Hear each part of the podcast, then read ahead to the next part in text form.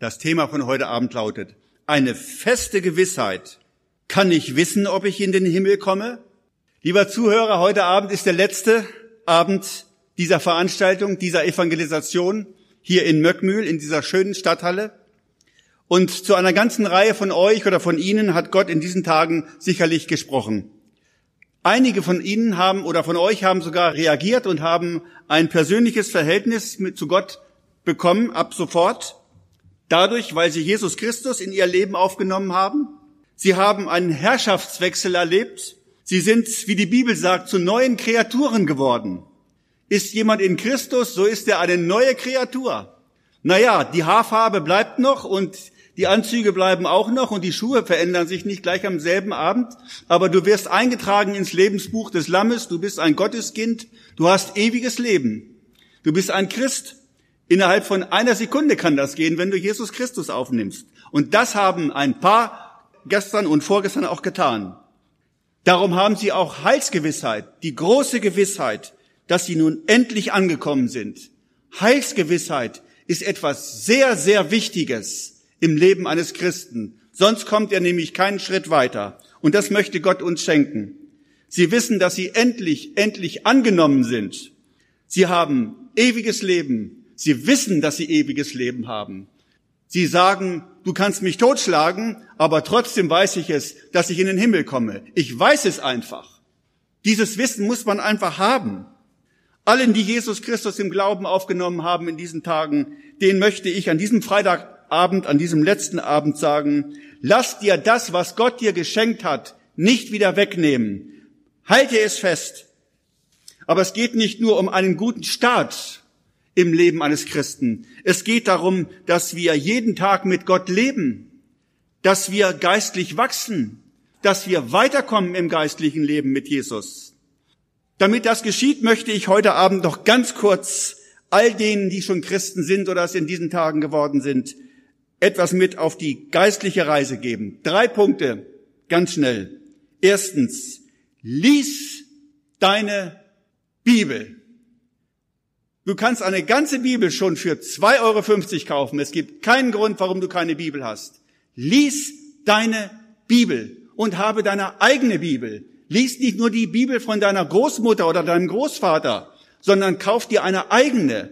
Streich da drin an. Mal da drin. Arbeite in der Bibel. Hab deine Bibel lieb. Ich kenne jemanden, der hat die Bibel vom ersten Buch Mose bis Offenbarung 200 Mal durchgelesen. Wirklich 200 Mal durchgelesen. Das kannst du auch. Wir haben heute mehr Zeit als früher. Zweitens, sprich mit Gott. Wir nennen das als Christen Gebet. Wenn wir beten, sprechen wir mit Gott. Das ist ein ganz großes Privileg, was wir haben als Christen. Das ist möglich, wenn wir Gottes Kinder sind, wenn wir seine Kinder sind, durch die Bekehrung zu Jesus Christus, zu den Glaub, durch den Glauben an Jesus Christus, dann haben wir einen Vater im Himmel. Dann rabbeln wir das Vaterunser nicht nur irgendwo durch, sondern wir glauben es. Vater im Himmel, unser Vater, mein Vater. Und zu dem kann ich sprechen. Ich kann jeden Tag mit ihm reden. Ich darf ihm alles sagen. Und ich sage dir, lieber Zuhörer, du kannst Gott alles sagen. Du kannst auch mal schimpfen mit Gott. Habe ich gestern Abend auch gemacht. Gott versteht das und Gott ärgert sich nicht. Wenn wir eine Sache nicht verstehen, dann können wir ihm alles sagen. Es ist viel schlimmer, wenn wir nicht zu ihm kommen und nicht mit ihm reden und alles alleine versuchen zu bearbeiten. Also, ein wunderbares Privileg, lieber Freund. Und drittens, gehe in eine Gemeinde. Gehe in eine christliche Gemeinde. Das ist ganz, ganz wichtig. Du brauchst die Gemeinschaft derer, die dasselbe erfahren haben, was du erlebt hast. Geh in eine christliche Gemeinde, wo der Prediger oder der Pastor selber bekehrt ist, selber wiedergeboren ist, selber ein Gotteskind ist, selber an Jesus glaubt, selber Heilsgewissheit hat und nicht irgendwie etwas erzählt, was uns nicht weiterbringt. Davon gibt es auch in dieser Gegend, gerade bei euch im Süden, eine ganze Menge Leute, die das auch können und gute Prediger sind. Du brauchst das. Geh, habe Gemeinschaft mit Menschen, schließe dich einem Hauskreis an oder was auch immer. Habe Gemeinschaft mit Menschen, die dasselbe erlebt haben wie du, die auch bekehrt und wiedergeboren sind. Du brauchst das, sage ich dir. Es ist ganz wichtig. Sonst gehst du unter in dem Geklär dieser Welt. Lieber Freund, wenn du Jesus Christus in dein Leben aufgenommen hast, dann bist du eingetragen in das Lebensbuch des Lammes. So sagt es die Bibel. Du bist jetzt ein Kind Gottes. Und was der Apostel Paulus uns sagt im Römerbrief Kapitel 8, Vers 28, das gilt jetzt dir. Da heißt es, weder Tod noch Leben, weder Engel noch Mächte, noch Gewalten, weder Gegenwärtiges noch Zukünftiges, weder Hohes noch Tiefes, noch irgendeine andere Kreatur kann uns scheiden von der Liebe Gottes, die in Christus Jesus ist, unserem Herrn. Das gilt dir. Und wenn erneut Sünde in unser Leben hineinkommt, wenn jemand gerade gesagt hat, Herr Jesus, ich bekenne dir all meine Schuld und ich nehme dich auf in mein Leben und du fährst nach Hause und bist kaum im Auto und schon verknackst du dir den Fuß und du sagst, oh nein, es ist passiert. Was machst du jetzt? Du hast doch gerade dem Herrn gesagt, dass du deine Sünden loswerden willst und schon hast du wieder, hm, es ist passiert. Du kannst es nicht rückgängig machen. Es ist passiert. Was machst du dann? Jetzt gibt es in der Bibel einen ganz wunderbaren Vers für Christen. Der ist für Christen. Der steht im ersten Johannesbrief, Kapitel 1, Vers 9. Wenn wir unsere Sünden bekennen, dann ist Gott, dann ist Jesus, dann ist Gott treu und gerecht, dass er uns die Sünden vergibt und reinigt uns von aller Untugend. Wie schön, ich kann immer wieder zu Jesus kommen, jeden Tag. Er, er wäscht mich immer wieder sauber und ich kann sauber vor ihm stehen dann musst du nicht, wenn eine Sünde passiert ist und Jesus lebt in dir und du bist eingetragen ins Buch des Lammes, du bist ein Gotteskind, du bist ein Erbe Gottes, du bist ein Himmelsbürger, dann brauchst du nicht jedes Mal, wenn dir etwas Dummes passiert ist, zu Jesus neu kommen und musst, dann musst du nicht sagen, Herr Jesus, nimm mich neu an. Du musst dich nicht siebenmal am Tag bekehren. Du bist bekehrt, wenn du Jesus angenommen hast. Du bist sein Kind. Das bleibt so. Das ist einfach so. Also ich muss euch etwas, etwas bekennen. Wir haben kleine Kinder gehabt früher. Und als die noch ganz klein waren, da haben die manchmal in eine Windel hineingemacht. Was haben wir gemacht mit den Kindern? Haben wir sie weggeworfen? Nein, zip, zap, Windel ab. Sauber machen, neue Windel ran, weiter marschieren, ihr lieben Kinder. Und so sind unsere Kinder groß geworden mit vielen, vielen Windeln, die, die sie hinterlassen haben. Ganz wichtig. Und so ist es auch im geistlichen Leben. Gott kann sich das erlauben, dass wir mal irgendwie hinfallen und dann stehen wir wieder auf. Wichtig ist, dass wir wieder aufstehen. Okay? Aber vielleicht kannst du, lieber Zuhörer, und jetzt komme ich zu dir, vielleicht kannst du, lieber Zuhörer, immer noch gar nicht genau sagen, dass du Gott persönlich kennst. Vielleicht sagst du, ich, ich verstehe das alles gar nicht. Ich weiß nicht, ob ich ein Gotteskind bin. In deinem Leben ist noch so sehr viel Ungewissheit. Das gibt es. Wenn das bei dir der Fall ist, lieber Zuhörer, wenn du noch so viel Ungewissheit in deinem Leben hast, wenn du gar nicht weißt, ob du Christ bist oder nicht, wenn du gar nicht weißt, ob du in den Himmel kommst oder nicht, wenn du gar nicht weißt, ob dir die Sünden vergeben sind oder nicht, wenn du gar nicht weißt, ob du ein Gotteskind bist oder nicht, wenn das alles so furchtbar unklar ist, dann soll dieser Abend besonders für dich da sein. Lieber Zuhörer, es ist so wichtig, dass du durchdringst von einem reinen Kopfglauben, von einem reinen intellektuellen Verstehen, was ja auch sehr wichtig ist, dass das ein bisschen tiefer geht, dass es zu einem Herzensglauben kommt, dass es zur echten Glaubensgewissheit kommt. Das möchte Gott uns schenken. Erlaube mir deshalb, heute Abend nochmal ein paar Eckpunkte darzulegen und zu zeigen, um was es eigentlich in der christlichen Botschaft geht. Lieber Zuhörer, worum geht es eigentlich? Was ist die christliche Botschaft in wenigen Sätzen ausgedrückt? Die Bibel sagt, dass Jesus Christus vor 2000 Jahren für etwa 31 bis 33 Jahre auf dieser Erde lebte. Er lebte hier als ein Mensch. Er war einer von uns für über 30 Jahre. Jesus war uns in allem gleich, sagt die Bibel. In allem gleich. Er war ein Mann, er war ein richtiger Mensch, den du anfassen konntest. Er war nur in einem Punkt anders. Die Bibel sagt, im Gegensatz zu uns hat Jesus nie gesündigt. Das ist der große Unterschied, einer der großen Unterschiede. Dann ist es so, weil Jesus ein Mensch war, mit einem Körper, wie du ihn hast, darum kann er dich vollkommen verstehen. Er weiß, was mit uns Menschen los ist. Wenn du ihm irgendein Kümmernis sagst, dann könnte er sagen, kenne ich, habe ich auch erlebt. Mir ging's auch mal nicht gut. Ich habe auch Bedrängnis erlebt. Ich habe auch Feinde gehabt in meinem Leben. Und was auch immer. Ich habe auch einen Körper gehabt. Und darum kann Jesus dich vollkommen verstehen. Das halte ich für sehr wichtig. Er weiß, was los ist mit uns. Er kennt dich, bevor du ihm deine Not schon gesagt hast weil er selber ein Mensch war, versteht er uns durch und durch. Er ist nicht ein theoretischer Gott, irgendwo vom Himmel gefallen, der keine Ahnung hat von uns Menschen, der nur dumme Sprüche sagt und uns nicht weiterhilft, sondern er ist einer von uns geworden. Das ist die herrliche Botschaft der Bibel.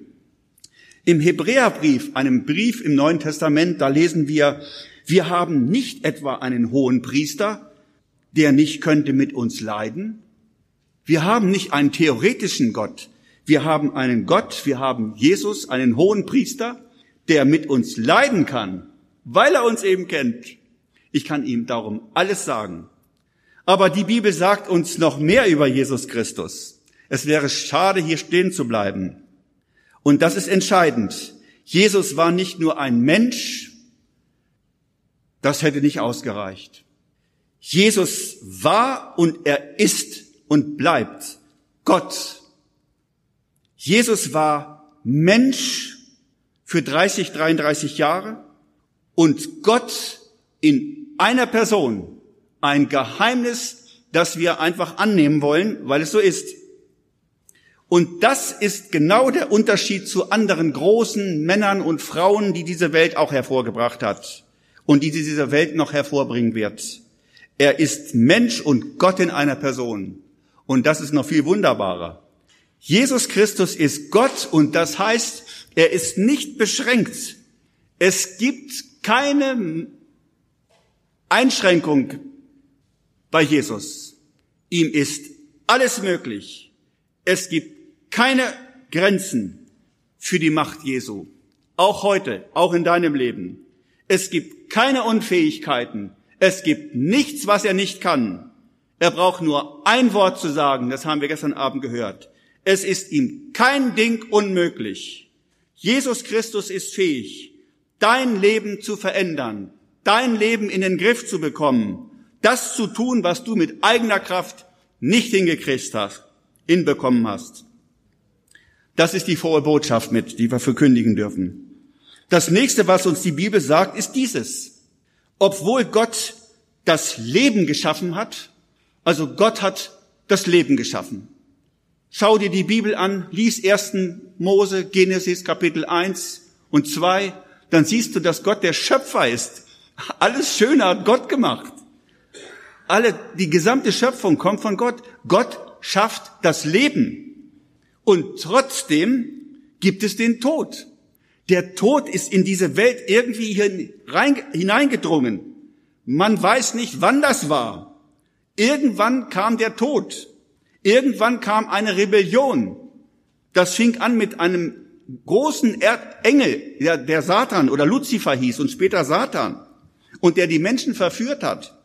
Das war ungefähr vor 6000 Jahren im Universum, dass Adam und Eva verführt wurden und dadurch kam der Tod erst überhaupt erstmal in diese Welt hinein. Der Tod war nicht geplant von Gott. Der Tod ist eigentlich nicht das, was Gott will. Gott will das Leben. Der Tod ist die Folge von Sünde, die Folge davon, dass der Mensch sich von Gott wegmacht und macht, was er will, dass er wegläuft von Gott. Dass er sein großes Ziel verfehlt. Und da ist das Wort Sündige auch schon vom Griechischen her erklärt worden. Lieber Zuhörer, wenn das so ist, wenn das so ist, dass der Tod die Folge von Sünde ist, dann hätte gerade Jesus Christus, jetzt denkt mal genau mit, dann hätte gerade Jesus Christus nie sterben brauchen, oder? Das ist meine Logik. Wenn der Tod die Folge der Sünde ist, dann hätte Jesus Christus nie sterben brauchen. Er wäre der einzige Welt auf der, Mensch auf der Erde, der nie hätte sterben brauchen, weil er nie gesündigt hat. Aber die Bibel sagt, und das ist die Botschaft der Bibel, das, des Neuen Testamentes, Jesus Christus ist gestorben. Das ist die Botschaft der Bibel. Jesus starb. Jesus starb wofür und warum? Jesus starb für die Sünde. Aber er hat doch nicht gesündigt. Aber die Bibel sagt, er starb für die Sünde. Für, für wessen Sünde denn? Er starb nicht für seine eigenen Sünden. Jesus Christus starb nicht, weil er selbst gesündigt hatte, sondern er starb, weil andere gesündigt haben. Er starb, weil du gesündigt hast und weil ich gesündigt habe. Er starb für deine und meine Sünden. Er starb stellvertretend für andere, stellvertretend für dich und für mich. Das ist die klare und gute Botschaft der Bibel. Gott, der Vater, nahm deine und meine Sünden und legte sie für einen Augenblick auf die Schultern von Jesus Christus. Ich hatte in den letzten Abenden mehrmals davon gesprochen. Es muss irgendwie zwischen äh, Gründonnerstag und Karfreitag gewesen sein, vielleicht in der Nacht, wo Jesus gesagt hat, oh, bloß das nicht, die ganze Schuld der Welt auf mich nehmen, bewahre mich, Vater im Himmel, davor. Und er hat es trotzdem gemacht. Die Bibel sagt, dass er wahrscheinlich einer der sündenbeladensten Menschen war, der jemals die Erde betreten hat. So glaube ich, dass es so ist. In dem Augenblick, wo Jesus deine und meine Sünden genommen hat und sie auf Jesus gelegt hat, waren sie tatsächlich faktisch da bei Jesus, auf Jesus geladen. Die Bibel hat sehr scharfe Wörter dafür. Die Bibel sagt, Jesus wurde von Gott zur Sünde gemacht. Er war die Sünde der Welt. Er war die Sünde der Welt. So war Jesus für einige Stunden zwischen Gründonnerstag und Karfreitag. Weil er mit deiner und meiner Sünde belastet war, darum hat Gott, der Vater, sich von ihm getrennt. Und das ist das zweite, das, das dritte, was die Bibel sagt.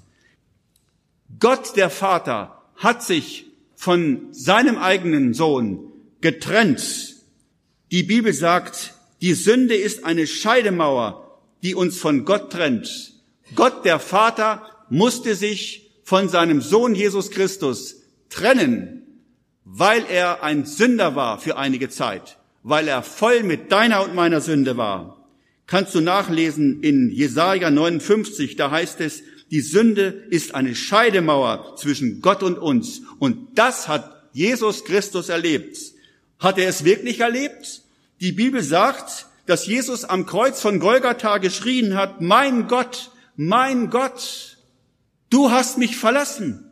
Warum hast du mich verlassen? Stellt euch das vor. Da schreit Gott ins Jesus Christus in Jerusalem vor den Stadtmauern. Er schreit, warum hast du mich verlassen? Und hört zu, liebe Freunde, er schreit die Wolken an, er schreit den Himmel an.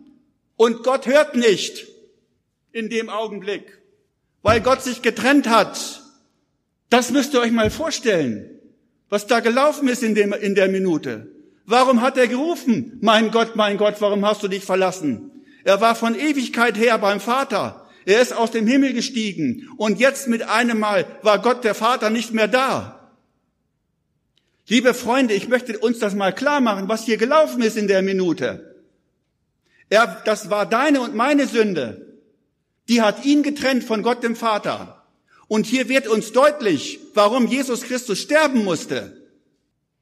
Wenn ich sage, ich brauche Jesus Christus nicht, Ich brauche die Vergebung nicht. Wenn ich meine Sünde nicht auf Jesus lege, dann werde ich das erleben, was Jesus in dem Augenblick erlebt hat. Dann werde ich für alle Ewigkeit von Gott, dem Vater, getrennt sein. Vom lieben Gott getrennt sein. Dann kann ich schreien und schreien in der Hölle. Und Gott hört nicht. Dann werde ich erleben, oh Gott, dann kann ich schreien, oh Gott, warum hast du mich verlassen? Dann wird er sagen, warum hast du das nicht abgegeben, deine Schuld? Christus ist doch für dich gestorben. Was hast du denn mit ihm gemacht? Das, was er da erlebte in dieser Minute am Kreuz von Golgatha, das erlebt die ganze Welt, wenn sie nicht zu Christus kommt, wenn sie ihre Schuld nicht los wird. Gott ist doch kein Hampelmann. Gott ist heilig. Gott ist sauber. Es kommt in den Himmel, in den neuen Himmel. Kommt kein Staubkörnchen rein. Kein Dreck. Keine Sünde. Da hat Gott vorher mit abgerechnet. Und wenn wir meinen, wir könnten die Sünde mit in den Himmel nehmen, dann haben wir uns sehr getäuscht. Gott macht da nicht mit. Er hat für die Sünde einen Ort geschaffen, für alle Ewigkeit, ganz weit weg. Und da werden Milliarden von Leute schreien und schreien und schreien durch die ganze Ewigkeit. Und Gott hört nicht, weil Gott sich abgewandt hat von dieser Menschheit, die ihn tritt und die sogar sagt, ich brauche diesen Jesus nicht. Lieber Freund, was ist das denn? Wenn du Jesus ablehnst, dann wird es dir so gehen wie Jesus Christus in diesem einen Augenblick, aber für alle Ewigkeit. Und das ist der Ernst der Botschaft. Wir spielen doch hier nicht rum in diesen Tagen. Was haben wir denn aus der christlichen Botschaft gemacht? So ein bisschen klappi klappi und so weiter und soziales Evangelium. Darum geht's überhaupt gar nicht. Es geht darum, dass du in den Himmel kommst. Es geht darum, dass du deine Sünde für alle Zeit äh, loswärst. Darum hat Jesus seinen Sohn in die Welt geschickt. Das hat ihm ganz schön wehgetan. Das war richtig schlimm für den Vater und für den Sohn. Lieber Zuhörer, stellvertretend hat Jesus Christus deine, deine und meine Sünde getragen. Darum starb Jesus Christus. Er ging aufgrund von deiner und meiner Sünde an, in den Tod und an das Kreuz. Der Tod Jesu war das Ergebnis von deiner und meiner Sünde. Und die hat er aus Liebe auf sich genommen. Die Bibel sagt, Gott ist Liebe. Ich weiß nicht, was für einen Gott du hast. Mein Gott ist Liebe. Meine Bibel sagt, lies sie bitte, kauf sie, nimm sie, ich schenke ich schenk dir auch eine. Sagt, Gott ist Liebe. So sehr hat Gott die Welt geliebt. Die hat, der hat nicht nur rumgeposaunt, ein paar Lieder über die Liebe gesungen, sondern er hat, Liebe war eine Tat. So sehr, so sehr, nicht ein bisschen, so sehr hat Gott die Welt geliebt, auf dass er seinen einzigen Sohn dahingab, schlachten ließ, damit alle, alle, die an ihn glauben, biblischen Glauben haben, bekehrt und wiedergeboren sind und dann von Gott mit Glauben beschenkt werden, dass die nicht verloren gehen oder verloren werden, sind sie ja schon, sondern das ewige Leben haben oder bekommen.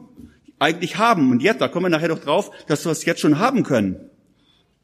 Das größte Ereignis, das diese Welt erlebt hat, nein, das ganze Universum erlebt hat, zu allen Jahrtausenden, durch alle Jahrtausende hindurch, was das Universum erlebt hat, war an diesem, in dieser Nacht und an, am Karfreitag, als Jesus Christus für deine und meine Sünden starb. Es gab einen Mensch, der hat einmal gesagt, jetzt müsste doch eigentlich die ganze Welt gerettet sein können, wenn Jesus Christus für die Sünden starb. Lieber Freund, Rettung ist da. Rettung ist für alle da. Alle, alle könnten gerettet werden. Alle sieben Milliarden Menschen könnten gerettet werden. Aber wie sieht's denn wirklich aus? Haben wir uns retten lassen? Hast du dich schon retten lassen? Oder ist das alles nur im Kopf irgendwo? Hey, was hast du mit dem Evangelium gemacht bisher? Hast du dich schon retten lassen? Sind deine Sünden da am Kreuz oder sagst du, brauche ich nicht? Hast du das schon im Glauben erfassen können, was Jesus am Kreuz von Golgatha für dich getan hat? Hast du Gewissheit deiner Sündenvergebung? Hast du sie? Weißt du, ob Gott dich angenommen hat? Weißt du es? Das muss man wissen können. Vielleicht sagst du, vielleicht sagst du heute Abend, na ja, ich hoffe es. Na, hier sind ja auch Leute, die wussten doch, dass sie an, in einen Gottesdienst kommen. Die wussten doch, dass sie heute Abend von Gott geredet wird. Die meisten jedenfalls, hoffe ich, haben das gewusst. Dass hier heute Abend von Gott geredet wird. Vielleicht sagst du, das hoffe ich doch, dass ich irgendwie in den Himmel komme. Oder du sagst, na, ich weiß das gar nicht so genau. Ich weiß es wirklich noch nicht. Ich hatte gesagt, dann ist dieser Abend für dich. Vielleicht sagst du, mein Christsein hat irgendwie einen Wackelkontakt. So, als wenn du irgendwo so eine, ein Gerät und dann merkst du, oder ein Radio und du merkst, ja, mal, dann hörst du wieder gar nichts und hörst du wieder mal drei Worte. Es gibt Phasen, vielleicht sagst du, es gibt Phasen, da fühle ich mich, da fühle ich mich wie ein Christ, da fühle ich mich wie einer, der mit Gott lebt. Aber so richtig sagen kann ich das nicht, wo ich eigentlich stehe. Liebe Freunde, so ging es mir auch. Jahrelang. Bis zu dem Tag, bis zu der Minute, bis zu der Sekunde, als ich Jesus Christus am 2. April 1976 um 22.30 Uhr oder 35 in mein Leben hineingen bewusst hineingenommen habe. Dieser Tag, dieser Moment veränderte alles in meinem Leben. Als ich Jesus Christus endlich reinnahm in mein Leben, da hörte alle Ungewissheit auf. Da kam Glauben in mein Leben hinein. Vielleicht versuchst du auch zu glauben. Das hat keinen Wert. Man kann nicht selber glauben. Glaube ist ein Geschenk. Glauben muss man sich schenken lassen. Den Glauben schenkt Gott all denen, die Jesus Christus bewusst aufgenommen haben. Danach kann man erst glauben. Danach sagt Gott durch seinen Geist, meinem Geist, dass ich sein Kind bin und vorher nicht. Alles andere ist vorher Einbildung, alles ist Krampf, alles ist Versuch. Habe ich doch auch gemacht. Ich bin in christliche Veranstaltungen gegangen und habe gesehen, da sind Leute, die haben, habe ich dasselbe gehört, wie ich heute Abend sage. Ich sah und merkte, das sind Leute, die haben etwas und dann habe ich mir das eingebildet. Ich dachte, ich kann mir das einglauben. Siebenmal vorsagen. Ich glaube, ich glaube, ich glaube. Ich habe ja euch erzählt am ersten Abend, was ich alles unternommen habe, um irgendwie an Gott ranzukommen. Bevor ich Jesus Christus in mein Leben hineinließ, bin ich immer wieder zu irgendwelchen christlichen Jugendtagen gefahren. Also bei uns war der große Jugendtag. Ich war ja damals noch jung und hübsch. Damals bin ich also vor 50 Jahren, äh, habe ich auch alles Mögliche unternommen. Wie schön ist es, dass Kirchen auch Jugendtage machen. Ganz wichtig. Wisst ihr, dass die meisten Menschen weltweit sich bis zum 25. Lebensjahr bekehren? Ich habe gehört, dass morgen wieder irgendwo was ist. Mensch, Leute, steht auf, frühstückt eine Stunde eher und fahrt los. Fahrt dahin. Na gut, bei mir war das jedenfalls jedes Jahr einmal. Und zwar in Krehlingen. Krehlingen, oh, Leute, die aus der Gegend kommen, aus Niedersachsen, die kriegen jetzt große Ohren. Bei Walsrode in Niedersachsen. Da bin ich jedes Jahr immer, bevor ich Christ wurde, hingefahren. Ich war immer begeistert. Diese Predigten, die haben immer so coole Prediger eingeladen. Da waren so drei, vier, fünf, sechstausend junge Leute. Ich kam da auf den Glaubenshof, die ganze Atmosphäre. Oh Mann, war das toll. Ich fühlte mich fast wie im Himmel. Die vielen schönen Lieder, die wir gesungen haben, die vielen tausend Leute, das ganze drum und dran. Mein geistlicher Puls stieg hoch. Einmal im Jahr. An diesem Tag. Auf hundert. Ich kaufte mir christliche Bücher. Ich kaufte mir Anstecknadeln, war damals ganz cool. So Buttons nannten wir die. So zum Beispiel Gott kennen ist Leben. Und ich kann mich daran erinnern, wie ich einmal zur Schule ging, einen Tag danach, alles voll wie ein General mit allen möglichen Klimperkram hier so drauf. Und ich machte bewusst so, äh, wollte auch mal irgendwie den Leuten sagen, wo ich gerade herkomme. Einer der Hauptsprüche war von Tolstoi, Gott ist, Gott kennen ist Leben. Aber dann kam der Montag. Dann kam der Dienstag und der Mittwoch nach diesem Jugendtag und mein Puls war am Montag nur noch auf 90, dann auf 80, 70, 50, 30 und nach zwei Wochen war er auf 10 und dann war fast alles weg. Lieber Zuhörer, vielleicht musst du auch zugeben, mein Christsein hat irgendwie einen Wackelkontakt. Da ist irgendwie, stimmt was nicht. Ich habe keine richtige Verbindung, keinen richtigen Draht zu Gott. Du findest das alles gut, was hier passiert. Du findest das Christsein gut. Na, darum kommst du ja auch und darum gehst du ja auch in christliche Veranstaltungen. Nein, du bist nicht gegen Gott. Du bist für Gott. Du bist für Jesus Christus. Du findest Jesus cool. Du bist nicht gegen das Christentum. Aber du kannst nicht mitsingen, wenn man vorne singt, Wir haben das früher immer gesungen. Bis zum Schwören kann ich's wissen, dass mein Schuldbrief ist zerrissen. Bis zum Schwören kann ich's wissen, dass mein Schuldbrief ist zerrissen. Lieber Zuhörer, könntest du das mitsingen? Könntest du diese Aussage unterschreiben? Bis zum Schwören kann ich's wissen, dass mein Schuldbrief ist zerrissen? Lieber Zuhörer, das muss nicht so bleiben. Du kannst, ja du, du kannst heute Abend nach Hause gehen oder nach Hause fahren mit einem ganz neuen Lied auf deinen Lippen. Du kannst heute Abend schon wissen, dass du dazugehörst und dass endlich alles klar ist zwischen Gott und dir. Lieber Zuhörer, die Bibel sagt, wir können es wissen, ob wir Christen sind und wir dürfen es wissen, ob wir das ewige Leben haben oder nicht. Ich lese mal einen Vers aus der Bibel. 1. Johannes 5, Vers 13. Da sagt der Apostel Johannes, dieses habe ich euch alles geschrieben, damit ihr wisst, damit ihr wisst, dass ihr das ewige Leben habt. Alle, die ihr glaubet an den Namen des Herrn Jesus Christus, an den Namen des Sohnes Gottes. Also wissen, wenn ich glaube an Jesus. Das ist etwas ganz Gewaltiges, was uns die Bibel hier im Gegensatz zu allen Religionen sagt. Mann, Mann, da rennen Millionen Menschen dieser einen großen Frage seit Jahrtausenden weltweit hinterher, nämlich der großen Frage, wie kann ich in den Himmel kommen? Wie kann ich ewiges Leben erhalten? Wie werde ich selig? Wie komme ich mit Gott in Ordnung? Wie bekommt mein Leben Sinn? Dann fragst du Religionsgründer, dann fragst du Mohammed, Konfuzius, Buddha oder noch viele christliche Religionen. Ich weiß, dass es auch hier in der Gegend christliche Religionen gibt, christliche Sekten gibt's. Leider. Dann fragst du die und dann können sie dir in alle Ewigkeit keine vernünftige Antwort geben. Ich sehe so viel Religion, auch in unserem Land, so viel Religiöses, aber das eigentliche Leben haben diese Leute nicht. Und darauf kommt es an. Es kommt nicht auf Religion an. Es kommt darauf an, dass du das Leben hast, was Gott dir geben möchte. Ich möchte mal ganz kurz erklären, was Religion bedeutet.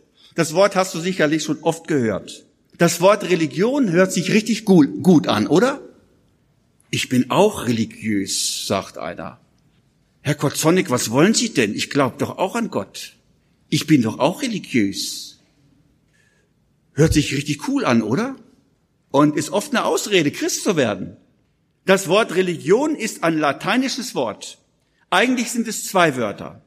Re und Legion. Re heißt rück oder zurück und Legion heißt Verbindung. Kennen wir von Legionären, ne? Verbind, Verbindung. Also, Religion heißt also Rückverbindung. Der Mensch weiß, dass er von Gott getrennt ist und deshalb sucht er die Rückverbindung. Die Verbindung zu Gott zurück. Er wird religiös. Hört sich gut an, oder? Aber Religion ist der Versuch des sündigen Menschen, an den heiligen Gott, an den unendlichen Gott ranzukommen. Religion ist der Weg von unten nach oben. Religion ist der Versuch, aus eigener und mit eigener Kraft aus der tiefen Grube heraus ans Licht zu gelangen. Religion ist der Versuch, sich selbst an den Haaren zu ziehen und sich selbst aus dem Morast zu ziehen, das hat bisher erst weltweit ein Mann geschafft. Münchhausen, der Lügenbaron. Die meisten Religionen sind nichts anderes als irgendwelche philosophischen Systeme, lieber Zuhörer. Es sind Ergebnisse von menschlichen Gedankengängen. Es sind die Folgen von logischen Schlussfolgerungen. Ja, gut, gut zu. Aber die Religionen können ihren Mitgliedern am entscheidendsten Punkt nicht weiterhelfen. Sie können keine Gewissheit des Heils vermitteln, weil sie niemals wissen, wann wir genug getan haben, wann wir alles getan haben, um in den Himmel zu kommen. Und das ist ganz grässlich. Und da gibt uns die Bibel ganz klare Aussagen, dass wir das wissen können. All unsere Gerechtigkeit, alles, was der religiöse Mensch tut, ist vor Gott wie ein beschmutztes Kleid. Er nimmt es nicht an. Jesaja 64, äh, Vers 5. In Jesaja 59, Vers 2 heißt es, eure Übertretungen scheiden euch von eurem Gott. Eure Sünden verbergen sein Angesicht vor euch. Lieber Zuhörer, das ist das Problem. Wir haben einen heiligen Gott und wir sind Sünder. Das Problem zwischen Gott und uns ist das Sündenproblem. Das ist das Hauptproblem. Und das ist der Grund, weshalb alle Religionen, so gut sie gemeint sind, oh, ich kenne religiöse Leute. Ich habe während meiner Zeit in Oxford einen ganz hingegebenen Moslem erlebt. Der hat uns erzählt, die Herrlichkeit seiner Religion. Und ich dachte, der Mann war so dabei. Der war so begeistert. Ein so hingegebener Mann. Bitte schimpfe nie über religiöse Leute. Das sind ganz feine Leute oft. Und Hut ab vor Leuten, die sich überhaupt Gedanken machen und irgendwie an Gott herankommen wollen. Aber ich sehe doch von der Bibel her und ich sehe doch von der Praxis her, dass Religion, so gut sie auch gemeint ist, dass gute Werke nicht ausreichen, um an Gott ranzukommen, an den Schöpfer. Wir haben vergessen, bei aller Religion haben wir vergessen zu bedenken, dass Gott heilig ist. Unser Schöpfer ist sauber. Das ist das Problem. Wir scheitern an unserer Sünde. Das ist das Problem. Die Bibel stellt den Menschen, was er auch tun mag, als völlig verloren dar. Wir Menschen sind in einer hoffnungslosen Lage. Und damit habe ich euch heute Abend nicht das Evangelium verkündigt, sondern wie an jedem Abend das Misangelion, die schlechte Botschaft. Die schlechte Botschaft ist das Misangelion, also mies, eine miese Lage, eine schlechte Lage, eine hoffnungslose Lage. Die Bibel sagt, wir sind in einer völlig hoffnungslosen Lage, weil Gott heilig ist und wir sind Sünder. Darum hat die Bibel, weil Gott das genau weiß und sagt, wir kommen hier irgendwo nicht weiter. Darum hat Gott in seiner Weisheit sich etwas Gutes überlegt. Er sagt, es muss eine neue Idee her. Es muss ein neues Konzept her, wie wir mit Gott in Verbindung kommen. Nicht durch das, was wir tun, wird uns geholfen. Nicht wir sind es, die sich zu Gott emporschwingen. Nicht wir müssen uns emporarbeiten. Nein, Gott selbst tut etwas. Gott sieht die ganze Verlorenheit. Er sieht die vielen Bemühungen. Er sieht die vielen echten religiösen Leute. Ich war doch auch religiös. Ich habe doch auch alles Mögliche gemacht. Nur etwas anderes als ein, als der oder der oder der. Es gibt ja, jede Religion hat seinen Versuch und sein Konzept, um Gott heranzukommen. Und ich hatte auch so mein Konzept. Ich hatte euch an den letzten Abenden so ein bisschen auch erklärt, was ich alles unternommen habe, um an Gott ranzukommen. Ich wollte von unten nach oben zu Gott kommen und ich merkte, ich komme einfach nicht weiter. Und Gott sieht die ganze Menschheit. Und wenn Gott sagt, er ist Liebe, dann hat er etwas über, unternommen. Er ist ja auch weise, er ist der Allmächtige. Also er hat ein völlig anderes Konzept, als die Religionen uns anbieten, damit wir mit Gott in Verbindung kommen. Nicht durch das, was wir machen, sondern er selbst hat sich aufgemacht. Er kommt selbst von oben nach unten. Er verlässt den Himmel und kommt zu uns. Nicht wir müssen in den Himmel steigen, sondern er ist gestiegen vom Himmel zu uns runter. Das ist der große Unterschied zwischen Religion und Evangelium. Es gibt einen großen Unterschied zwischen Religion und Evangelium. Religion will, dass wir nach oben gehen. Ist richtig. Menschlich gedacht, gut ausgedacht, gut ausgerechnet, logisch, alles richtig. Aber funktioniert nicht. Darum sagt Gott, ich unternehme etwas. Ich komme jetzt zu euch. Das ist das Evangelium. Evangelion, griechisch, Evangelium heißt gute Botschaft. Das ist die gute Botschaft. Das ist das Gute, was Gott uns sagen will, nachdem er uns erstmal das Misangelion verkündigt hat. Nachdem er uns klar gemacht hat, all eure Bemühungen funktionieren nicht. Gott, Gott kommt zu uns runter und löst unser größtes Problem, was ich angesprochen hatte. Er löst das Problem unserer Sünde, die uns ja von Gott getrennt hat und von Gott trennt. Er stirbt, er schickt seinen Sohn Jesus Christus und der stirbt für unser Problem, was zwischen Gott und uns ist. Er stirbt für unsere Sünden. Das hast du vielleicht schon ganz oft gehört. Das war in Kürze das Evangelium. Aber all das zu wissen reicht nicht aus. Ich sage euch etwas. Eigentlich wusste ich das schon, bevor ich Christ wurde.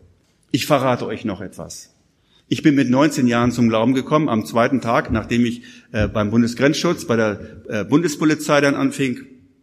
Ein Jahr vorher hatte ich mich beworben beim Missionstheologischen Seminar in Hermannsburg, Kreis Celle und wollte für sieben Jahre Theologie studieren. Aber ich hatte von dem Augenblick, zu dem Augenblick noch keine Ahnung. Ich wusste eine ganze Menge. Ich wollte damals mit 18 Jahren, habe ich mich einschreiben lassen, aber bin aus guten Gründen nicht angenommen worden, weil der Professor gemerkt hat, der Siegfried, der muss mal erstmal selber erstmal Christ werden. Zum Glück hat er das gemerkt. Dann haben sie mich nicht angenommen und äh, ich wusste alles theoretisch und ich wollte den Leuten in Afrika das Evangelium verkündigen oder in Südamerika und war selber noch kein Christ. Lieber Zuhörer, das ist die große Dramatik in unserem Land. Wisst ihr das? Wie viele Theologen meinen es gut? Und ich finde es schön, wenn jemand Theologie studiert.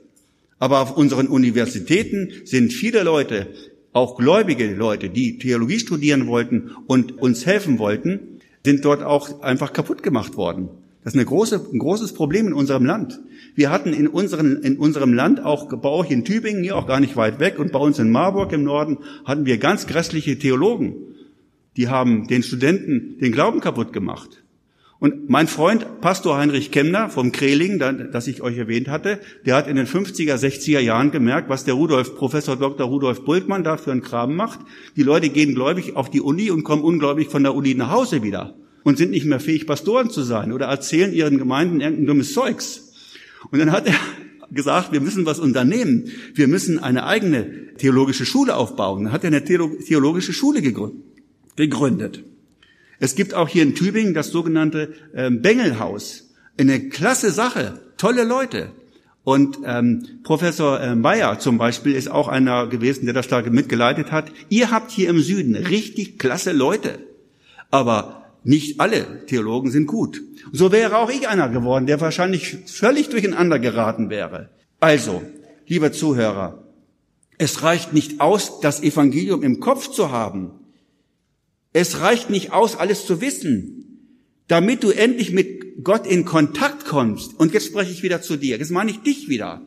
Dich ganz persönlich. Damit du mit Gott in Kontakt kommst, muss Jesus, der Stellvertreter zwischen Gott und dir, in dein Leben hineinkommen. Das ist ganz wichtig. Alles Wissen nützt nichts, nützt nichts. Ich hatte es schon gesagt, wenn Jesus tausendmal in Bethlehem geboren wäre, aber nicht in dir. Wenn es ihn gäbe, aber er lebt nicht in dir, dann hast du das Leben nicht, was er ist und was er hat für dich. Er muss in dein Leben hineinkommen. Aber wie funktioniert das denn? Das war meine große Frage. Und das ist vielleicht auch deine Frage, lieber Zuhörer. Wie kommt Jesus in mein Leben hinein? Wie kriege ich die Kurve? Wie kriege ich das Leben aus Gott? Wie kommt Gott rein und kann mir sein Leben schenken? Wie werde ich denn wiedergeboren zu einer neuen Kreatur? Wie macht man das denn? Vielleicht kann dir das, was ich jetzt sage, dir helfen. Es gibt im letzten Buch der Bibel, das ist die Offenbarung, in Kapitel 3, Vers 20 eine ganz großartige Verheißung. Da sagt Jesus, siehe, ich stehe vor der Tür und klopfe an. Siehe, ich stehe vor der Tür und klopfe an. Und dann heißt es, er klopft nicht nur an, dann heißt es, wenn jemand meine Stimme hört, wir haben es heute am Abend gehört, ne? Meine Schafe hören meine Stimme. Wenn jemand die Stimme des Hirten hört, lieber Zuhörer, hast du in diesen Tagen irgendwie den Eindruck gehabt, Gott hat zu dir geredet? Wenn jemand meine Stimme hört und die Tür wo Jesus anklopft, aufmacht, zu dem werde ich hineingehen. Das ist ein schöner Satz. Nochmal. Ich stehe vor der Tür und klopfe an. vor der Herzenstür. Wenn jemand meine Stimme hört, er merkt wirklich, es ist Jesus, es ist Gott, der, der will rein. Und wer die Tür dann aufmacht, zu dem werde ich hineingehen. So kommt Jesus rein. Ganz einfach. Ich lese noch mal vor, das war eine ältere Übersetzung, Luther-Übersetzung. Ich lese mal aus einer neueren Übersetzung. Da heißt es, hört zu, ich stehe vor der Tür und klopfe an. Wenn jemand meine Stimme hört und öffnet, werde ich bei ihm einkehren. Werde ich. Eine Verheißung. Er wird es. Der Beginn des Christseins, der kann ganz verschieden beschrieben werden. Kommt drauf an, aus welchen Kreisen du kommst. Manche sagen, du musst Jesus aufnehmen. Das haben vorgestern zwei junge Leute gemacht. Die haben Jesus aufgenommen. Ich habe ihnen den Vers vorgelesen, da in der, im Seelsorgeraum, und dann habe ich gesagt, Jesus kam in sein Eigentum, aber die meisten nahmen ihn gar nicht auf. Diejenigen, die ihn aber aufnahmen, denen gab er Recht, Gottes Kind zu werden. Dann habe ich gesagt, möchtest du das? Ja, möchte ich.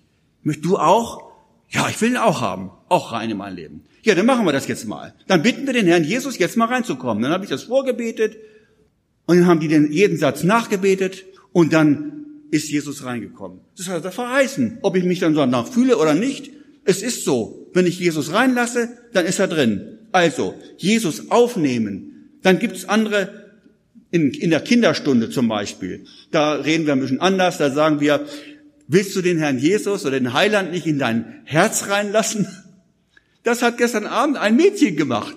Frage ich das Mädchen, möchtest du den Herrn Jesus auch in dein Leben, auch in dein Herz, in dein Herz reinlassen? Ja, du bist herzlichen Glückwunsch, ne? Ja, möchte ich auch. Dann habe ich eben ein bisschen was erklärt noch und dann habe ich ähm, das vorgebetet, so ein bisschen so in meiner Sprache so. Ich bin ja auch ein Kind, Kind Gottes, aber auch ein Kind noch.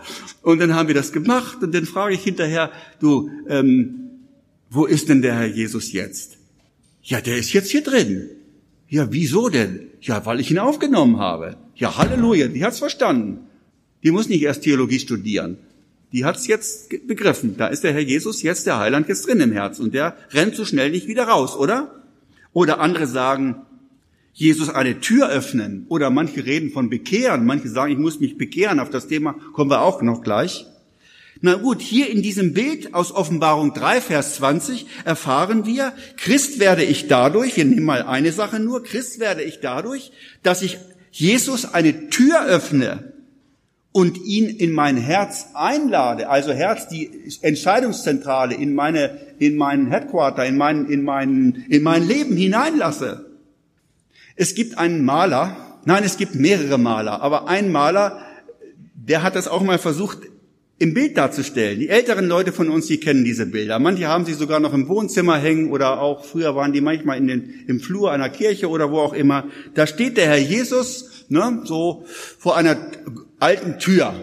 Kennt ihr solche Bilder? Ne?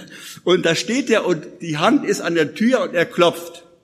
Mehr nicht. Da ist, da ist ein Haus, so ein mittelalterliches Haus, im Mittelalter Gebau, im 16. oder 15. oder 14. Jahrhundert gemalt dementsprechendes Haus, eine Holztür, eine dicke, fette Holztür und der Herr Jesus steht da an der Tür und rechter Finger dann oder linker Finger dann ähm, so an der Tür.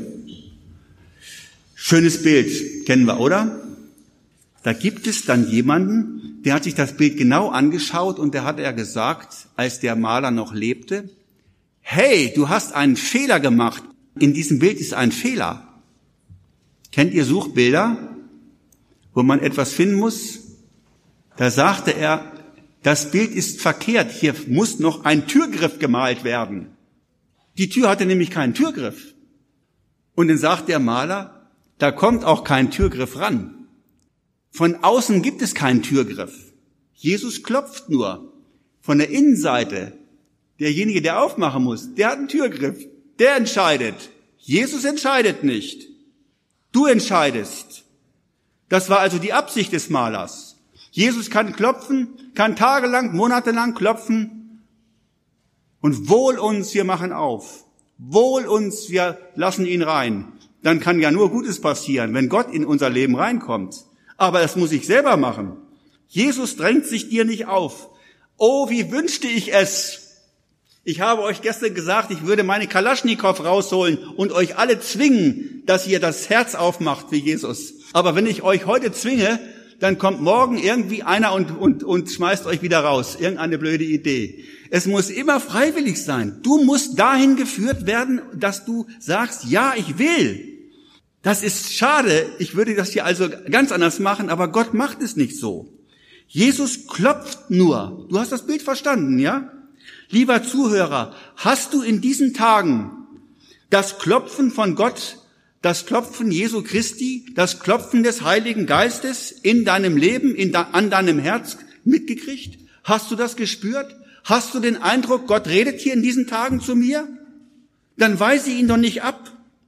Jesus sagt, ich stehe vor deiner Tür. Ich stehe vor deiner Herzenstür. Ich stehe vor deiner Entscheidungszentrale. Du entscheidest. Und er möchte am liebsten, er steht dort, aber vielleicht könnte er knien und sagen, mach doch auf. Hab doch keine Angst. Was denkst du denn, was ich in deiner Wohnung machen würde? Ich würde deine Wohnung doch nur zu Licht machen, aufräumen, Gutes hineinbringen, Klarheit hineinbringen. Ich frage ihn noch einmal an dieser Stelle, gibt es hier in Möckmühl, in dieser Stadthalle, heute Abend einen Menschen oder mehrere Menschen, die sagen, ich möchte heute Abend mit dem Schöpfer Himmels und der Erden in Kontakt kommen? Gibt es solche Menschen hier? Bist du solch ein Mensch? Möchtest du mit Gott in Verbindung kommen? Ich möchte dir heute sagen, am letzten Abend, du kannst hier in dieser Stadthalle heute Abend mit Gott in Kontakt treten. Das ist etwas ganz Gewaltiges. Du kannst heute Abend, jetzt und hier, in diesem Haus, Gott, den Schöpfer Himmels und der Erden, persönlich kennenlernen. Du kannst ein Treffen ein Date haben mit ihm heute Abend, dein erstes. Glaubst du das? Es ist so. Ich habe es erlebt. Es ist ganz einfach. Du musst nur sagen, Herr Jesus, hier bin ich. Ich habe noch nicht alles begriffen. Nein, ich bin kein Theologe. Ich habe tausend Fragen noch. Die habe ich auch immer noch. Einige hundert. Aber ich habe verstanden, dass du da bist. Ich weiß jetzt seit ein paar Tagen, es gibt dich und du liebst mich. Ich habe auch verstanden, dass ich dich eigentlich in meinem Leben brauche. Ich brauche dich in meinem Leben. Wenn etwas aus meinem Leben werden soll, hier. Leute, Möckmühl. Ich bin durch Möckmühl gegangen. Ich bin auch gestern noch ein bisschen rumgelaufen hier. Ich war noch in Pinten und in Kneipen und in, und äh, musst du nicht unbedingt nachmachen. Evangelisten dürfen das, ja? Ich bin hier äh, ein bisschen rumgegangen. Ich schaue mir die Welt an. Ich schaue mir die Leute an. Wer hier auf den Straßen rumrennt und wer hier auf dem Parkplatz so rummacht hier und, und was hier alles passiert hier. Und ich sehe mir, das sind so viele Leute verloren. Auf der Suche nach dem Leben die wollen wirklich. Trampeln wir nicht die Leute und, und äh, kaputt und sagen, alles schlechte Leute, weg mit euch. Die liebt Gott, die will Gott erreichen. Leute, ihr seid diejenigen, die diese Menschen erreichen können und sollen. Überlegt euch mal, was ihr macht, um diesen Menschen, diesem geliebten Menschen zu helfen. Und ich sage noch etwas. Ihr habt auch viele tolle Leute, die hier geflohen sind wegen, wegen dem Krieg. Die warten auf euch, dass dass ihr ihnen das Beste gibt. Schickt sie nicht wieder nach Hause. Die haben so die Nase voll von manchen Dingen. Denkt mal ein bisschen um. Die liebt Gott auch. Warum hat Gott sie wohl hierher geschickt? Damit sie hier in Möckmühl das Leben finden und Jesus finden und dann zurückgehen nach fünf Jahren und ihr Land wieder aufbauen, wenn dieser blöde Krieg endlich zu Ende ist oder was auch immer. Habt ihr darüber schon mal nachgedacht? Lieber Zuhörer, Du sagst, ich bin kein Dieb und kein Mörder. Da waren ja damals am Kreuz von Golgatha war ja auch ein Mörder dabei. Ich bin kein Dieb. Ich habe nicht geklaut. Ich habe nicht gemordet. Aber du sagst, ich weiß, ich habe eigentlich an dir vorbeigelebt. Es gibt so äh, nette Leute mit einem Nadelstreifenanzug, so einen ähnlichen Anzug haben wie ich, nach außen hin alles schön, aber in Wirklichkeit sagt Gott, du brauchst Jesus auch. Du brauchst Jesus auch. Ob du jung bist oder ob du alt bist, ob du Mann oder Frau bist, ob du vielleicht sogar Menschen umgebracht hast, Vielleicht gibt es auch solche Menschen hier. Wir hatten in unserer Gemeinde einen Mann, der war 20 Jahre im Knast, der ist im, im, im Gefängnis zum Glauben gekommen, weil er Menschen umgebracht hatte.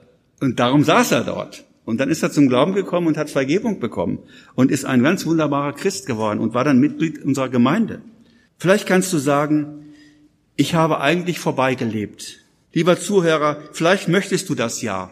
Aber dann gibt es vielleicht so einige Hindernisse. Während du sagst, oh, ich möchte auch Christ werden, kommen schon wieder einige Gehirnzellen in Gang und die sagen, ja, aber ich bin doch nicht gottlos. Ich glaube doch an Gott. Ich gehe doch auch zur Kirche. Und dann sage ich dir, ich habe das auch alles hinter mir gehabt. Ich, ich, ich sage jetzt nicht, dass irgendetwas verkehrt ist, was gemacht wird in Kirchen. Aber durch diese guten Dinge bist du immer noch kein Christ. Christ wirst du, wenn du Jesus Christus in dein Leben reinnimmst. Vorher nicht. Und dann können all diese ganzen guten Dinge, die dort auch angeboten werden, die bekommen dann erst Sinn und Leben. Aber es hat keinen Sinn, wenn du all diese Dinge machst, ohne dass du das Leben aus Gott in dir hast.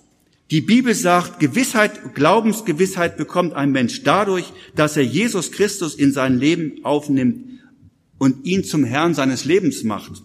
Ein Christ ist ein Mensch, in dem Christus lebt, hatte ich gesagt. Daher kommt der Name. Ich kann mich erst Christ nennen, wenn Christus in mir lebt. Und wehe, ich sage den Leuten zu, dass sie Christen sind, wenn sie noch gar keine sind. Dann glauben sie nämlich, dass sie welche sind und sind es gar nicht und wundern sich, warum sie mit Gott nichts erleben. Das passiert auch. Das habe ich ja erlebt. Ich sage ja nicht, dass du das erlebt hast, aber ich habe das erlebt. Ich war in der Kirche und habe immer überlegt, ja, aber ich, ich bin doch gar kein, ihr, ihr macht mich zum Christen, aber ich bin doch gar keiner. Ich war doch gar keiner. Ich habe es doch gemerkt, dass ich gar keiner bin. Ich habe doch gemerkt, dass Christus gar nicht in mir lebte. Also, ich bin Christ, wenn Christus in mir ist. Wie nehme ich Jesus Christus auf? Wie erlebe ich es, dass Jesus Christus in mein Leben hineinkommt? Lieber Zuhörer, es ist so, wie als wenn ich jede natürliche Person in mein Haus reinlasse. Ich öffne ihm die Tür, nachdem er geklopft hat.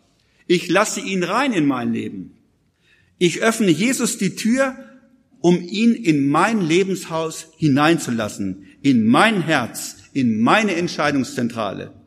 Ich sage noch mit meinem Mund, Herr Jesus, komm rein in mein Leben. Das machen wir beim Gebet immer wieder, dass wir sagen, Herr Jesus, ich bitte dich, komm jetzt in mein Leben hinein. Und wenn wir in der Seelsorge, das habe ich immer wieder erlebt, diesen einen Satz sagen, Herr Jesus, ich bitte dich, dass du jetzt in mein Leben hineinkommst. In dieser Sekunde kehrt Jesus durch den Heiligen Geist ein und die Leute fangen mit einem Mal an zu heulen und zu weinen und, und, und, boah, und, und sagen jetzt, und dann nach dem Gebet sage ich, wo ist Jesus jetzt? Ja, hier. Das konnten sie vorher nicht sagen. Ja, hier, ich weiß es. Er ist wirklich eingekehrt. Er kehrt physisch durch den Heiligen Geist in das Herz eines Menschen, der sagt, ich öffne dir mein Herz, ich bitte dich, ich lade dich rein in mein Leben, komm rein, zieht er ein. In dem Augenblick wird er wiedergeboren, wird er eingetragen ins Lebensbuch des Lammes, wird er ein Gotteskind. In dem Augenblick ist er gerettet für Zeit und Ewigkeit. Das ist etwas ganz Wunderbares. Ich möchte noch kurz eine traurige Geschichte erleben, erzählen, die ich gemacht habe. Vor einiger Zeit, nur es war ein Samstagnachmittag, ich musste die Sonntagspredigt vorbereiten und es war schon 16 Uhr und ich war sehr in Bedrängnis und dachte, oh, wie soll ich das machen morgen? Boden öffne dich, ich krieg meine Predigt nicht hin. Und dann klingelte es an unserer Haustür und dann kommt mein Nachbar. Muss das jetzt sein? Ich wusste, er erzählt auch gerne und viel. Und dann habe ich die Tür, nachdem er geklingelt hat, Denkt mal wieder an das Bild mit der Tür. Ich habe die Tür aufgemacht, aber nicht richtig. Ich wollte gar nicht, dass er reinkommt. Dann haben wir die ganze Zeit geredet an der Tür und über das und das diskutiert. Aber während des ganzen Gespräches lasse ich den Mann an der Tür stehen und lasse ihn nicht in mein Haus rein. Es gibt manche Menschen, die diskutieren ständig mit Jesus und lassen ihn nicht in ihr Leben, in ihr Haus rein. Kurzum, wir hatten viel geredet, aber ich hatte den Mann nicht in mein Haus reingelassen. Und so gibt's vielen Menschen in unserem Land. Die reden viel über Religion, die reden viel über das Christentum. Ja, ich wollte auch, ich möchte auch in sieben Jahren vielleicht mal, oder ich verstehe das nicht, oder was auch immer. Die reden und reden und reden. Ich kenne jemanden, der ist dabei schon gestorben beim vielen Reden und hat es nie gemacht, hat immer nur diskutiert, war immer ein suchender Mensch, aber wollte nicht finden. Ich sage, das kannst du sofort finden, wenn du willst. Na, noch nicht. Nächstes Jahr vielleicht. Und so ist er gestorben. Und ich glaube, dass er Jesus nie gefunden hat. Wie traurig. Lieber Zuhörer, gibt es Gründe, weshalb du Jesus nicht reinlassen willst in dein Leben? Naja, vielleicht ist deine Bude nicht aufgeräumt. Vielleicht ist dein Wohnzimmer äh, nicht aufgeräumt. Alles voll Müll und du sagst nicht rein. Oder es gibt andere Gründe. Ich will erst noch das und das und das machen. Und dann, ich will noch ein bisschen was vom Leben haben. Kommt Spurgeon und sagt, der berühmte Prediger, was? Sie wollen noch ein bisschen was vom Leben haben? Ich will nicht ein bisschen haben. Ich will das ganze Leben haben, was Gott hat. Das ist der große Unterschied. Gibt es Ängste? Hast du Angst, dass du sagst, du entscheidest dich heute für Jesus und morgen Christus nicht hin? Ich sage dir, je größer die Herausforderung ist, Je mehr Anfeindungen du hast, wenn du Jesus aufgenommen hast, je schwieriger ist in deinem Haus oder in deiner Verwandtschaft oder an deiner Arbeitsstelle oder Schule, wo du bist, wird, nachdem du Jesus angenommen hast, desto mehr wird Jesus dir Kraft geben, desto mehr Heiligen Geist wirst du bekommen, damit du den Alltag bestehen kannst. Wenn du wenig angefochten bist, erlebst du vielleicht Gott gar nicht so sehr. Wirst du stark angefochten, hast du große Probleme, dann wird Jesus dich umso reicher beschenken. Warum sind die besten, die stärksten, die coolsten Christen in der dritten Welt oder in der Zweidrittelwelt, wie man es nennt? Weil die verfolgt werden, weil die Probleme haben. Die stellen sich zu Christus und erleben Gott in einer Weise, wo wir sagen, das kriegen noch nicht mal zehn Deutsche hin. Und so ist es auch. Wenn du heute sagst, es ist so problematisch, mein Mann, der schlägt mich tot, und dann möchte ich dir mal etwas sagen. Oder meine Frau schlägt mich tot mit einem Besenstiel. Da sage ich dir Folgendes. Das macht deine Frau nicht. Und dein Mann schlägt dich auch nicht tot. Wenn du ein Mann bist und bist verheiratet und sagst, wenn ich heute Abend mich für Jesus entscheide, mein Mann schlägt mich tot, das macht er nicht. Der kommt ja gar nicht zurecht ohne dich, liebe Frau. Der macht das nicht. Brauchst du keine Angst zu haben. Außerdem ist Jesus auch noch da. Oder was auch immer. Jesus sagt, ich möchte dich bitten, Lass dich heute Abend nicht abhalten, jetzt Jesus anzunehmen. Jesus sagt, ich stehe vor der Tür und klopfe an. Vor deiner Tür. Wenn du mich reinlässt, werde ich einkehren. Ich habe das am Freitag, den 2. April 1976 um 22 Uhr 30 oder 35 getan. Ich habe das durch ein Gebet getan. Wie kriegt man Jesus rein? Indem man mit ihm spricht, indem man den Mund, die Lippen bewegt, durch ein Gebet. Nicht nur Nacht, nicht nur gedanklich, nicht nur im Kopf. Ja, ich möchte auch Christ werden. Ich muss mich aufmachen, mit meinem Mund mit zu Jesus sprechen. Der Mund ist nicht nur zum Essen da, der Mund ist auch zum Reden da, zum Beten da, damit ich mit Jesus spreche. Hast du das schon gewusst? Da habe ich gesagt, Herr Jesus, ich hatte mich ja hingekniet vor meinem Bett. Ich habe es ja in dem Fall alleine gemacht. In jener großen Nacht, für mich war es die, die größte Nacht. Jesus, ich habe schon so viel von dir gehört. Ich weiß eigentlich schon sehr viel von dir, aber ich habe dich bisher noch nicht in mein Leben reingelassen. Du bist nicht drin in meinem Leben. Und ich bitte dich jetzt, und das hat Gott gehört, und da fangen schon die Trompeten an im Himmel in dem Augenblick. Die Engel sind schon bereit und sagen, jetzt passiert es gleich. Dann habe ich gesagt, ich bitte dich, Herr Jesus, dass du jetzt, während ich hier kniee, vor meinem Bett, in meinem Zimmer, dass du jetzt hier heute Abend in dieser Minute, während ich hier kniee, in mein Leben hineinkommst. In dem Augenblick ist Jesus durch den Heiligen Geist eingezogen bei mir. Und ich sage dir etwas, das war der größte Augenblick meines Lebens. Und die ganzen Finsternis, was ich, ich mich beschäftigt habe, nicht nur mit Black Sabbath, sondern mit vielen anderen finsteren Dingen, mit einem Mal war alles weg. Ich dachte, was ist das? Der Himmel war offen. Und ich sage euch noch etwas. Jesus hat mich nie mehr verlassen. Ich habe ihn ab und zu betrübt, aber er hat mich nie verlassen. Wo war Jesus vor dem Gebet? Er war immer da. Aber er war nicht in mir. Wo war Jesus nach dem Gebet? Er war in mir. Er war reingezogen, physisch, durch den Heiligen Geist.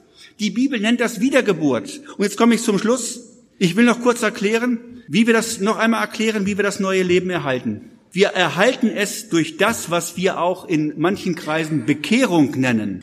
Viele Leute mögen das Wort Bekehrung nicht. Aber viele Leute haben auch schon komische Leute kennengelernt äh, oder, oder sagen wir mal so, komische Vorstellungen von Bekehrung. Manche denken, Bekehrung, da muss ich das und das machen und so weiter, was gar nicht in der Bibel drin steht. Und das wäre schade, wenn jemand sich von einer Bekehrung, einer echten biblischen Bekehrung abhalten lässt und sich nicht bekehrt, weil er das Wort Bekehrung gar nicht verstanden hat. Was heißt nun Bekehrung? Bekehrung ist das, was Gott von mir will. Bekehrung ist die menschliche Seite, wenn es zu einer Beziehung zwischen Gott und mir kommen soll. Die menschliche Seite. Bekehrung ist das, was ich machen muss. Ist das, was der Mensch machen muss. Was muss der Mensch machen? Auf der Seite des Menschen ist Folgendes zu tun. Ich muss etwas weggeben. Ich merke, ich bin ein Sünder und ich bringe meine Sünden zu Jesus und ich bringe ihm mein ganzes altes Leben. Sünden ist nicht nur, wenn ich ein Stück Torte gegessen habe. Sünde ist nicht nur, wenn ich mal nicht ganz die Wahrheit gesagt habe. Sünde ist mein ganzes Leben. Sünde ist vom Griechischen her das Wort Zielverfehlung, Hamatia. Mein ganzes Leben war verkehrt. Meine ganze Zielrichtung war verkehrt. Ich habe ohne Gott gelebt. Ich habe gerechnet, ohne Gott einzurechnen. Ich habe Gott nicht gefragt. Ich habe Gottes Regie nicht in meinem Leben gehabt. Das ist Sünde. Das ist das Problem. Und die Sünde ist der Leute Verderben. Also nicht nur eine kleine, so mal sowas mitgehen zu lassen, ein Knochen oder was, sondern ein Eurostück, sondern mein ganzes Leben war verkehrt. Und da bitte ich jetzt, oh Jesus, vergib mir mein eigenes Leben, das ich versucht habe, selbst zu leben wo ich vielleicht noch schlecht über dich geredet habe. Und dann kommt noch etwas dazu. Jetzt bleiben hier viele stehen. Gerade auch in unseren Kreisen hier gibt es viele Menschen, die bekennen Jesus ständig ihre Sünden. Herr Jesus, vergibt doch und so weiter. Und das reicht auch nicht aus. Du musst zur Bekehrung, zur Wiedergeburt kommen. Du musst sagen, Herr Jesus, jetzt komm du auch in mein Leben hinein. Ich kann doch nicht nur Jesus meine Sünden bringen und dann habe ich ein Vakuum, dann bin ich ja leer in dem Augenblick und dann habe ich ein Vakuum, was ist passiert morgen? Ich brauche doch jetzt die Kraft Gottes. Ich brauche doch jetzt den Heiligen Geist, der mich leitet, der mich stärkt, der mir die Kraft gibt, der mir Überwindung gibt. Ich brauche doch die Innewohnung von Jesus Christus. Ich brauche doch die Innewohnung Gottes. Ich brauche doch das neue Leben. Und jetzt sage ich, Herr Jesus, ich danke dir dafür, dass du mir vergibst, vergeben hast, die Sünde, die ich dir gerade gebracht habe.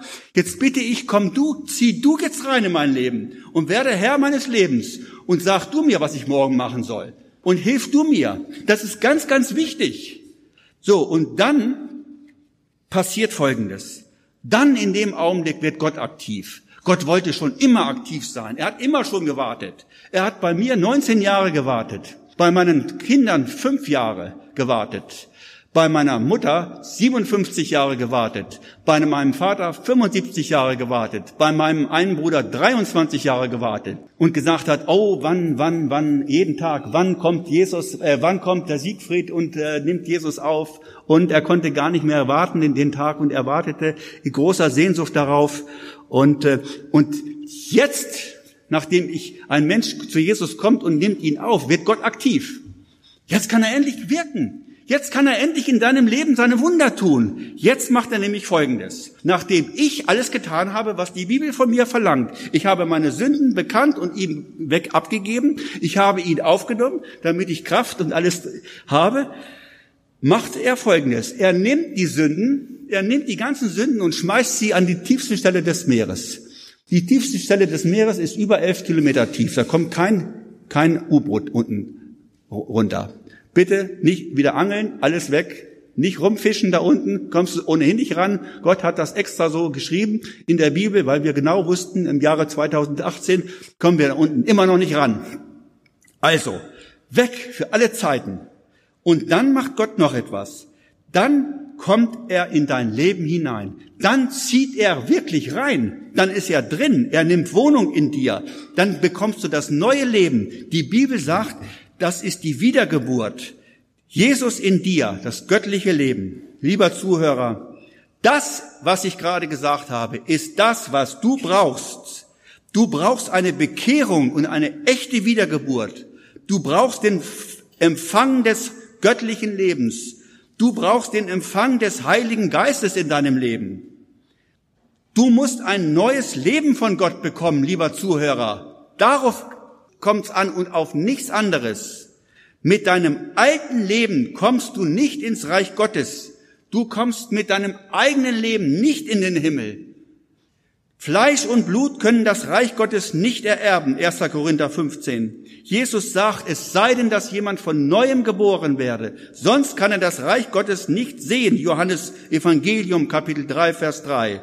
Ich weiß nicht, was du alles von Jesus weißt, aber ich frage dich, du, ich sage dir, du musst das göttliche Leben haben, du brauchst es. Und du bist trotz deiner Religiosität verloren, wenn du diese Erfahrung nicht gemacht hast. Und wenn etwas, du etwas anderes gehört hast, als das, was ich dir heute Abend gesagt habe, wenn man etwas anderes gelehrt hat und die etwas anderes erzählt hat, wie man Christ wird, dann hat man, hat man dir nicht gesagt, was die Bibel sagt. Du musst irgendwann mal zu dem Zeitpunkt kommen, wo du sagst, so, jetzt ist genug. Jetzt weiß ich, ich habe genug. Ich weiß es. Ich möchte jetzt ganz klar mich entscheiden. Ich werde jetzt heute Abend, ich komme jetzt wirklich zum Schluss, nicht mehr die falschen Leute fragen. Ich werde jetzt nicht mehr rumdiskutieren. Ich werde nicht nach links und rechts schauen. Bitte, wenn du dich heute Abend für Jesus entscheiden möchtest, guck nicht nach links und rechts, wer hier alles noch sitzt. Hier sitzen Leute, die kennen dich. Und die Bibel, äh, es gibt ein Lied, Menschenfurcht führt zum Verzicht. Es geht um dich. Sei endlich mal Egoist und sage, ich werde jetzt heute Abend in die Seelsorge gehen. Ich werde heute Abend diesen Jesus annehmen. Und ich warte nicht darauf, bis der andere den ersten Schritt getan hat. Wenn ihr Ehepaare seid, warte nicht, bis dein Ehepartner sagt, ich will auch, sondern mach du doch den ersten Schritt. Willst du das? Lieber Zuhörer, ich frage dich, willst du wieder nach Hause gehen? Willst du wieder ins Auto steigen, obwohl du Gottes Stimme gehört hast? der dich ruft und sagt, ach, komm doch, ich will das Beste in deinem Leben tun? Willst du dein altes Leben weiterleben, wie es bisher gewesen ist? Willst du dein teures, unbezahlbares Leben ohne Gott weiterleben und es weiter sinnvoll verschwinden, verschwenden? Bitte tu es nicht. Habe heute, habe jetzt den Mut. Reiß dich los. Komm dort in den Raum. Es ist ein bisschen schwierig, hier hochzugehen, aber mach es doch. Nach einigen Minuten, nach einer Viertelstunde vielleicht, bist du wieder draußen und du bist der glücklichste Mensch der Welt vielleicht. Jesus hat seine Jünger immer öffentlich gerufen. Die Menschen wussten immer, wer ist Christ, wer ist Jünger. Heimliche Jünger gibt's nicht. Es geht nicht, dass du das alleine in deiner Bude machst und deine Verwandten und Freunde und Arbeitskollegen wissen davon nichts. Das geht nicht. Komm heute Abend zu Jesus.